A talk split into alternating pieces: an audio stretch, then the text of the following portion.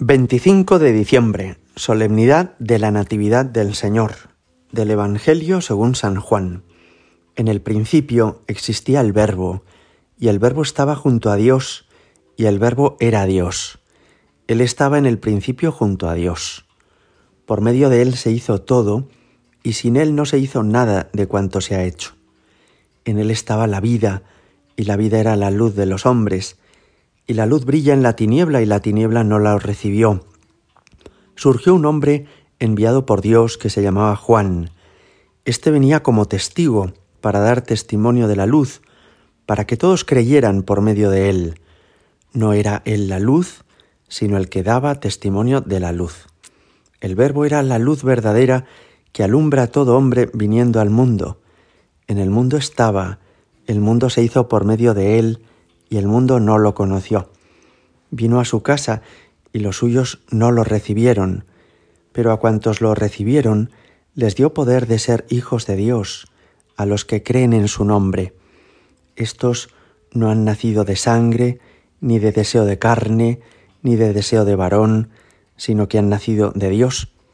Y el Verbo se hizo carne, y habitó entre nosotros, y hemos contemplado su gloria, gloria como del unigénito del Padre, lleno de gracia y de verdad. Juan da testimonio de él y grita diciendo, Este es de quien dije, el que viene detrás de mí se ha puesto delante de mí, porque existía antes que yo.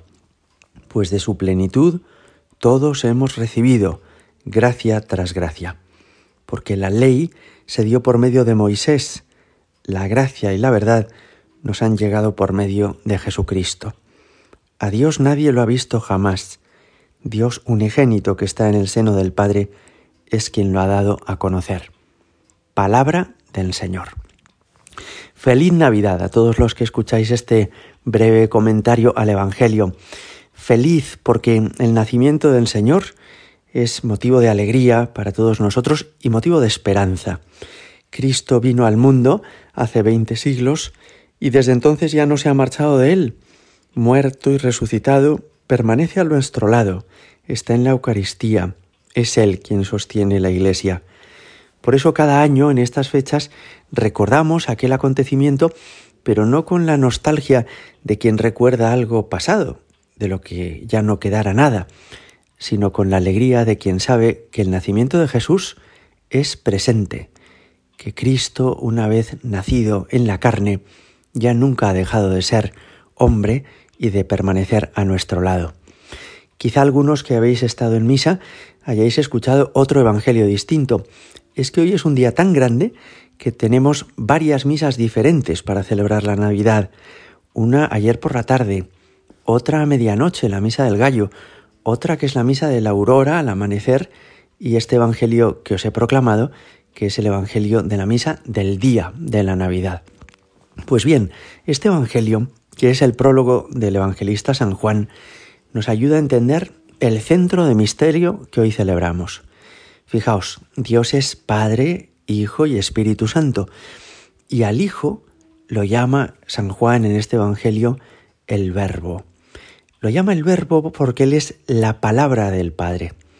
Cuando una persona habla, su palabra expresa lo que esa persona piensa, siente, lo que esa persona es de un modo análogo podríamos decir, Cristo es la palabra del Padre, porque es lo más profundo del Padre y lo que nos ayuda mejor a conocer al Padre.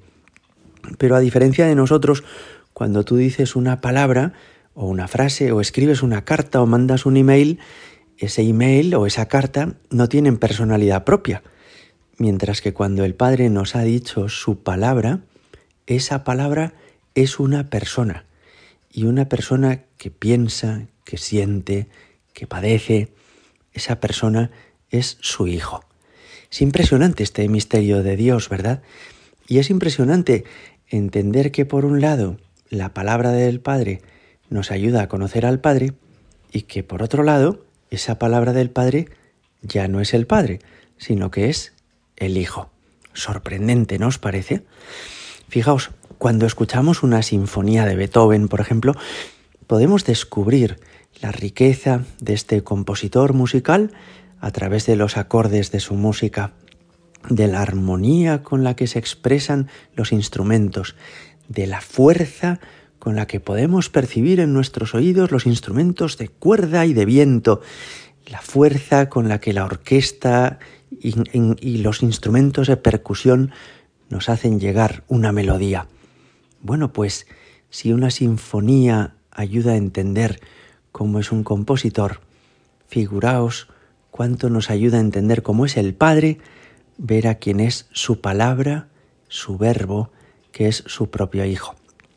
Y lo impresionante es que el Padre no nos ha escrito una sinfonía, no nos ha escrito un email, sino que nos ha dado su palabra que se ha hecho carne.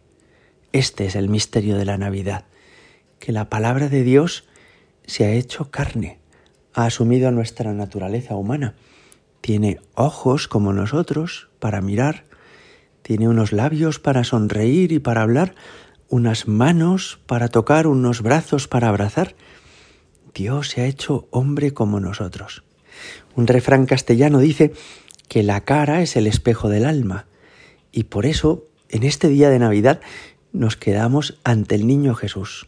Ponemos el nacimiento y nos asomamos para ver a ese bebé, porque entendemos que en esos ojitos, que en esas manitas, que en ese cuerpecito de un niño pequeño, débil y vulnerable, Dios nos ha mostrado todo su amor, toda su humildad, toda su sabiduría y todo su poder. Dios ha venido a quedarse entre nosotros. Feliz Navidad. Gloria al Padre y al Hijo y al Espíritu Santo, como era en el principio, ahora y siempre y por los siglos de los siglos. Amén.